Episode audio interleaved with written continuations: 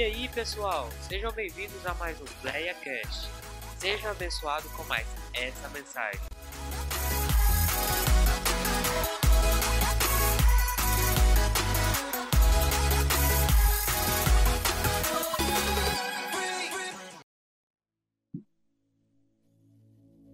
Paz do Senhor Jesus a todos os irmãos. Amém. Vamos abrir a palavra de Deus. Primeira carta de Paulo aos Coríntios.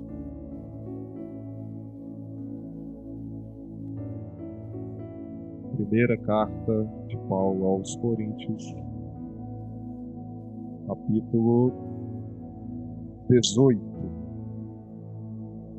versículo 18. Desculpa. Confesso aos irmãos que estou com um pouco de dificuldade para ficar em pé. Com uma veia inflamada na perna e um trenzinho que incomoda, dói demais, né? Mas em momento nenhum eu deixei de estar em pé na presença de Deus. E aí a gente fica olhando certos jovens aí, na flor da idade, sentado na hora do louvor. Gente aí de 60 para lá, de pé, adorando a Deus. Então, a gente às vezes precisa entender o que a Thaís disse aqui. O que, que estamos fazendo na casa de Deus? Porque aqui é um lugar de culto. Né? Culto preciso cultuar a Deus. Irmãos, é, você encontrou, diga graças a Deus. Ficaram brabo? Ah? Falei não? Perdão. Só falei o versículo? Então complicou, hein? É a primeira carta de Paulo aos Coríntios, capítulo 1, tá? Agora sim, versículo 18. O povo ficou bravo comigo que eu falei. E o pessoal não está ficando em pé, eles não, não, não disseram nem amém. Diz amém. Agora sim, meus amados. Vamos lá. Porque a palavra da cruz é loucura para os que perecem. Mas para nós, diga assim, para nós que somos salvos é poder de Deus. Graças a Deus. Coloque sua Bíblia no banco e vamos pedir ao Papai Eterno que fale ao nosso coração nessa noite. Meu Deus e meu Senhor, Tu já tem falado à tua igreja de uma forma especial. Desde o momento em que nós entramos por essa porta, o Senhor tem falado através dos testemunhos, através dos louvores, através, ó Pai, de pessoas que aqui testemunharam. Pai, nós queremos que o Senhor continue falando na simplicidade da tua palavra, Deus, que ela atinja o coração dos seus filhos nessa noite, em nome de Jesus. Amém. Pode tomar o seu assento. Irmãos, nós acabamos de cantar uma canção que diz: Meu Deus não está. Mas eu vou pregar, parece uma contradição, mas eu vou pregar de um Deus que morre. Vou pregar sobre um Deus que morre.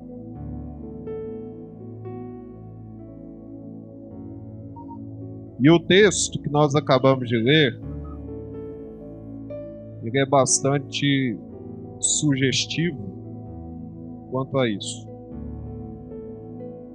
Porque na antiguidade, irmãos, toda noção de divindade, toda noção de divindade se dá sob o pressuposto de onipotência de infalibilidade.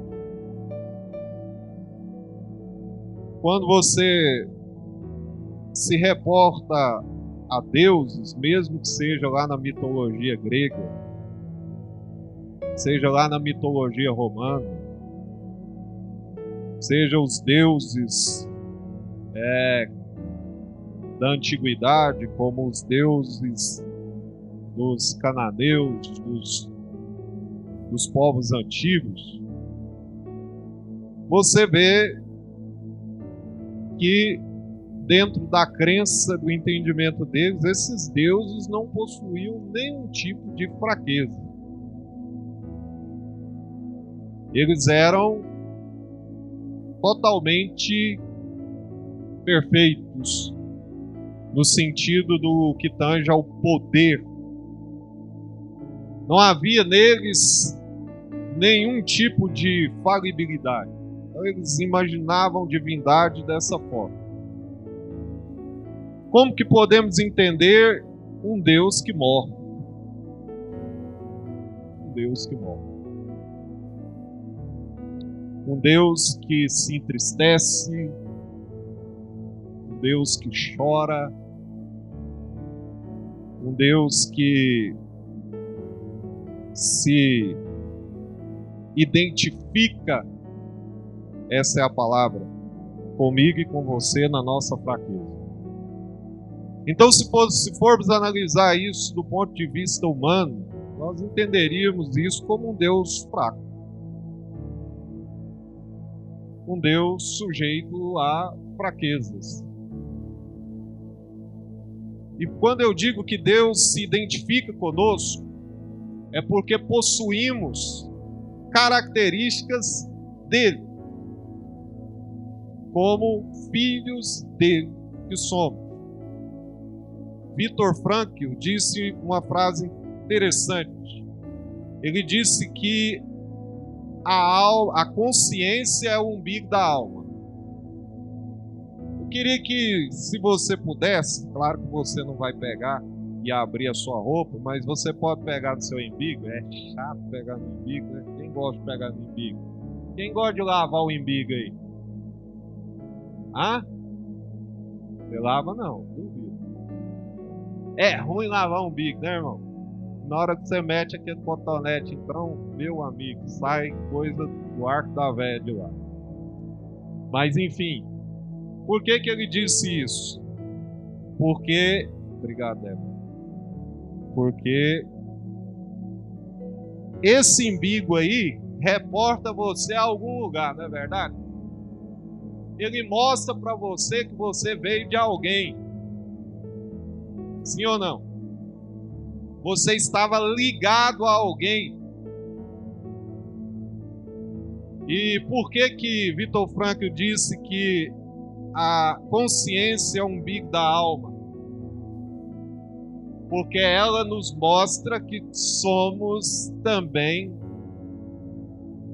de alguém, viemos de um outro ser. Viemos de um outro ser. E por que que Deus se identifica conosco? Porque possuímos características dele inclusive a consciência. A consciência que é o umbigo da alma. Então, meus amados, um Deus que morre, um Deus que se entristece, um Deus que se identifica. Esse Deus decide se encarnar. Quem poderia pensar, irmãos, que uma divindade se resumindo num corpo frágil, limitado, perecível, corruptível. Jesus se esvazia de si mesmo, se, se esvazia de todos os seus atributos, atributos não comunicáveis, que são aqueles que Deus só Ele possui, nós não possuímos. Dentre eles a onipotência, a onisciência e a onipresença. Jesus se, se esvazia de todos esses atributos para se tornar homem. para se tornar homem. E ele então nasce numa cidade sem representatividade nenhuma, numa pequena cidade chamada Belém. Depois que Jesus nasce, e ele nasce num, não num palácio, ele não, ele não nasce em um, em um lugar chique, ele não nasce num lugar pomposo, ele nasce numa estribaria, ele nasce numa manjedoura, num lugar aonde os animais eram alimentados. Dali por diante, numa família simples e humilde, ele vai residir na cidade de Nazaré, que era uma cidade desprezível aos olhos daquela nação. Então a pergunta que nós fazemos é: como Deus Deus, na nossa ideia de Deus, poderia fazer tantas coisas, se diminuir tanto, se abdicar tanto. Então não passava, irmãos, pela cabeça de nenhuma cultura da época, nem romana, nem grega, nem gentílica, nem de nenhum outro povo, de que um Deus poderia estar nessa condição. Primeiro, na condição de sofrência, de limitude, de fraqueza no sentido do corpo, residindo numa cidade insignificante, filhos de pais simples, e foi escrito aqui, foi lido aqui no início do culto que ele não tinha parecer e não tinha o que? Formosura. Então ele não era bonito. Se Jesus viesse hoje, no modelo que nós temos hoje, as exigências estéticas que nós temos hoje, Jesus seria mais um feio na história. ele não seria percebido por isso. Então, meus amados, Jesus estava dentro desse espectro de um bastidor que ninguém poderia vê-lo, ninguém poderia percebê-lo. Ele era mais um dentre muitos galileus, muitos homens simples que estavam e que nasceram ali na Palestina. Ele era mais um. Quem poderia, em sã consciência, imaginar que aquele homem era o Filho de Deus encarnado?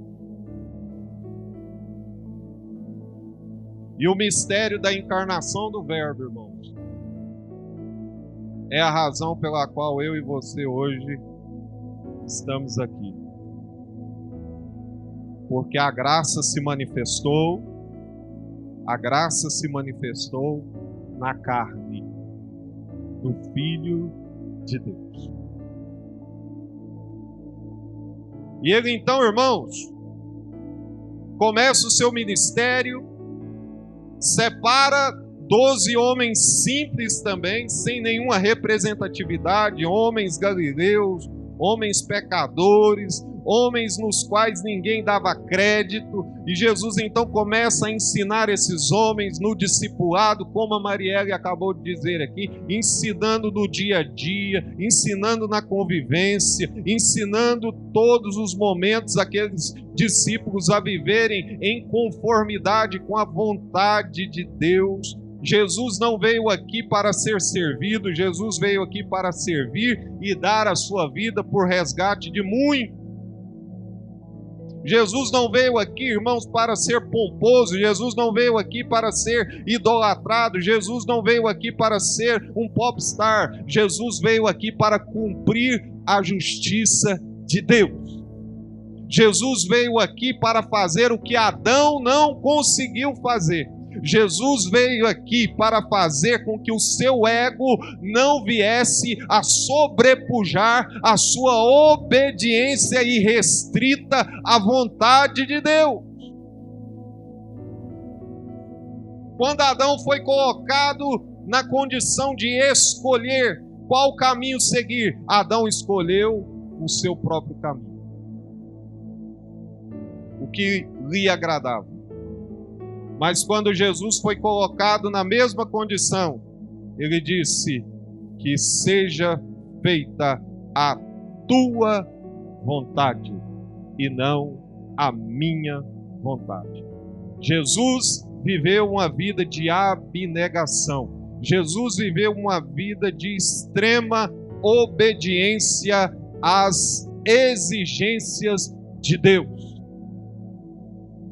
E o que eu quero falar, irmãos, é que muita gente está querendo assumir o lugar de Deus. Como pode isso, pastor?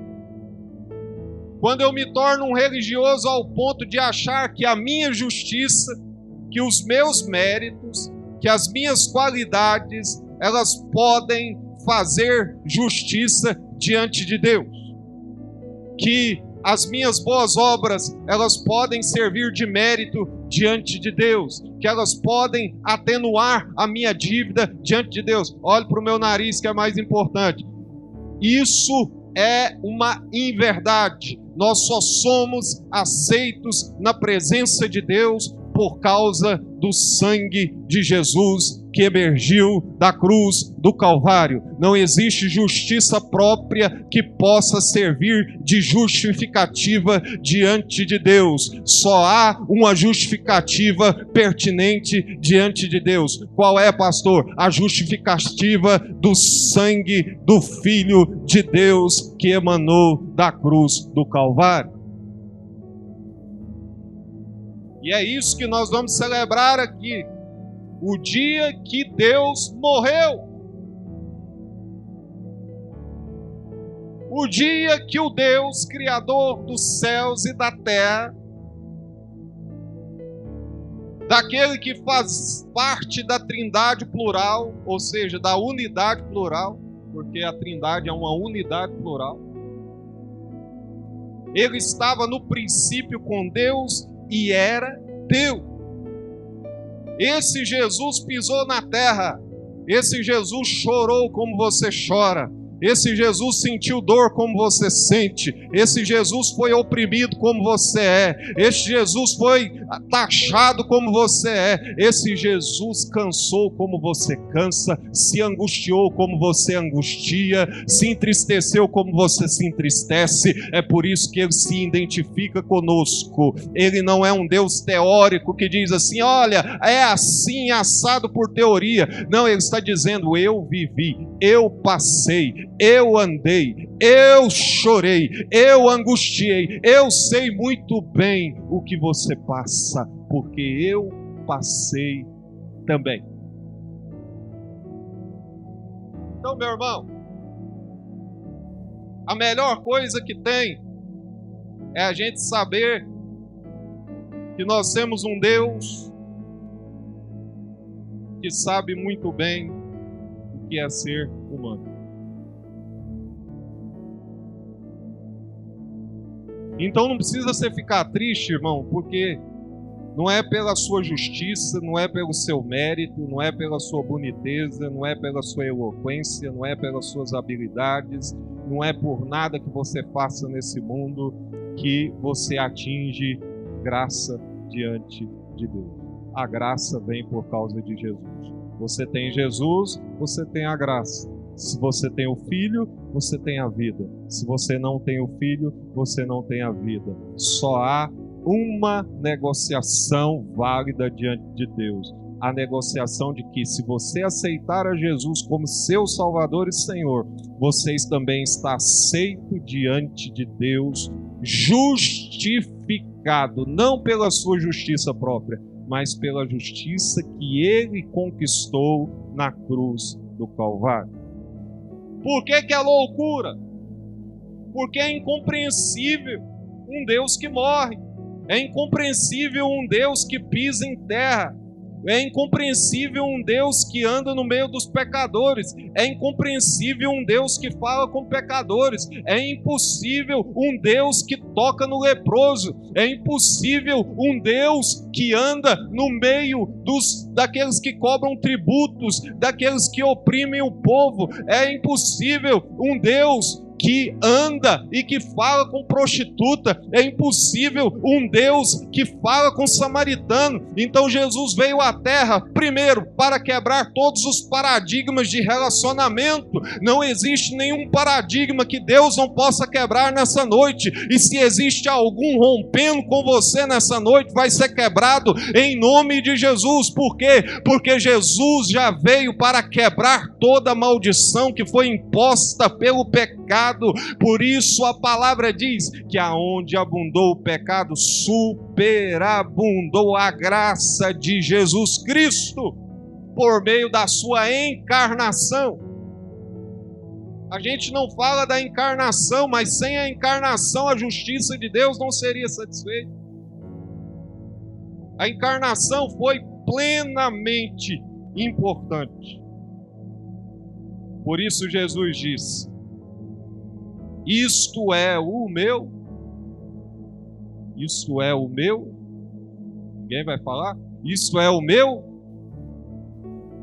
Vocês estão no culto de que hoje? Isto é o meu corpo. Que é partido por vós. O corpo de Jesus, a carne de Jesus, substituiu. Quando a gente usa o termo, aquele termo teológico, a gente diz que Jesus substituiu. Existe um termo, eu acabei esquecendo aqui. Vicário. Sacrifício vicário. Sacrifício substitutivo a ilustração que a irmã Cintia e o irmão Ricardo cantou no hino. Soltem Barrabás e prendam Jesus. É exatamente o que aconteceu comigo e com você. Nós éramos criminosos, nós merecíamos a morte, nós realmente, culposamente merecíamos a condenação. Mas no lugar de Barrabás, Jesus assume os seus crimes assume os seus erros e morre no seu lugar. Para cumprir a justiça de Deus. O que Adão não conseguiu fazer, o que eu e você não conseguimos fazer, Jesus fez. Então toque no ombro do seu irmão e diga assim: aquilo que você não conseguiu fazer, Jesus fez. Por isso ele é o seu advogado. Você não será julgado. A revelia, porque no seu lugar morreu o Filho de Deus. No seu lugar morreu o Filho de Deus, e eu concluo porque não dá mais tempo. Quando Adão pecou, ele deu legalidade para a morte. É como se você estivesse em uma casa e dissesse assim: Morte, pode entrar aqui. Entra aqui. Eu estou te dando legalidade. Jesus nunca deu legalidade para a morte. Nunca deu. Porque a legalidade da morte é o pecado. Só existe morte por causa do pecado. Aí Jesus foi crucificado. havia uma tradição judaica que dizia assim: olha, até três dias, é possível que alguém ainda volte à vida. Até três dias é possível, até dois dias, desculpa, é possível que alguém volte à vida. Então, se isso acontece, não é milagre. Se isso acontece, é natural.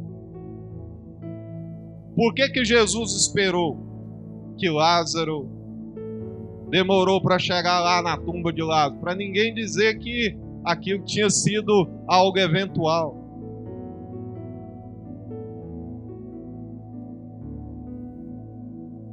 Ao terceiro dia, o Deus morto se encontra com a morte e ele diz assim para a morte: Você não tem legalidade. Eu não ouvi nenhum glória a Deus. Você não tem legalidade.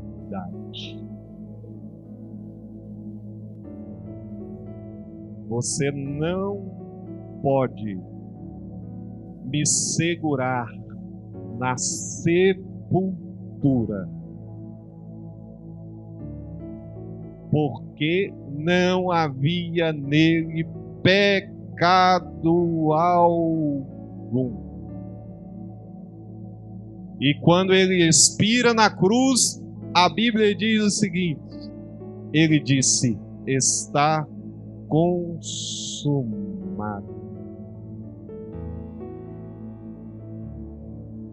Cumpriu a justiça de Deus em toda a sua plenitude.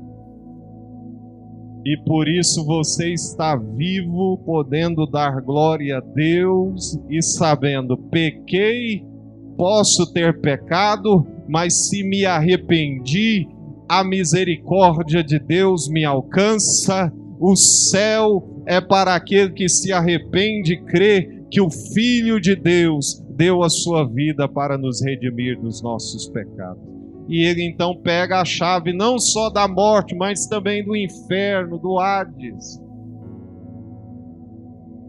Porque agora todo o poder é me dado no céu e Eu queria, meus irmãos, dizer o seguinte: por que, que é loucura? Um Deus que morre na cruz. A pior morte que poderia ter, dos piores criminosos, dos piores bis criminosos. Os judeus não creem em Jesus, os judeus ortodoxos não creem em Jesus, por quê?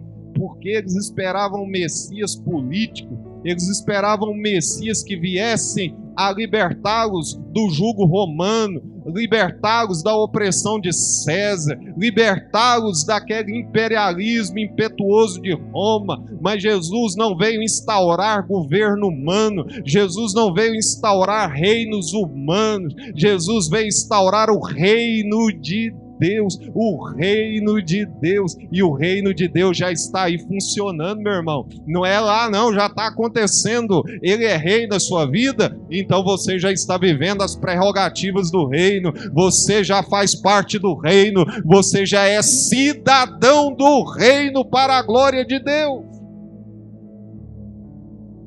E eu quero dizer uma coisa para finalizar mesmo.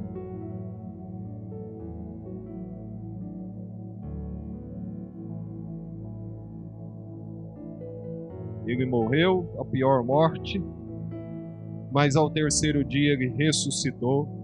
E aí sim entra em vigor a música que nós cantamos por último. Meu Deus não está morto. Até esteve morto, mas não permaneceu morto. Um dia nós estávamos também mortos dia também nós estávamos condenados, mas Ele nos ressuscitou. Ele também nos ressuscitará para a plenitude do reino.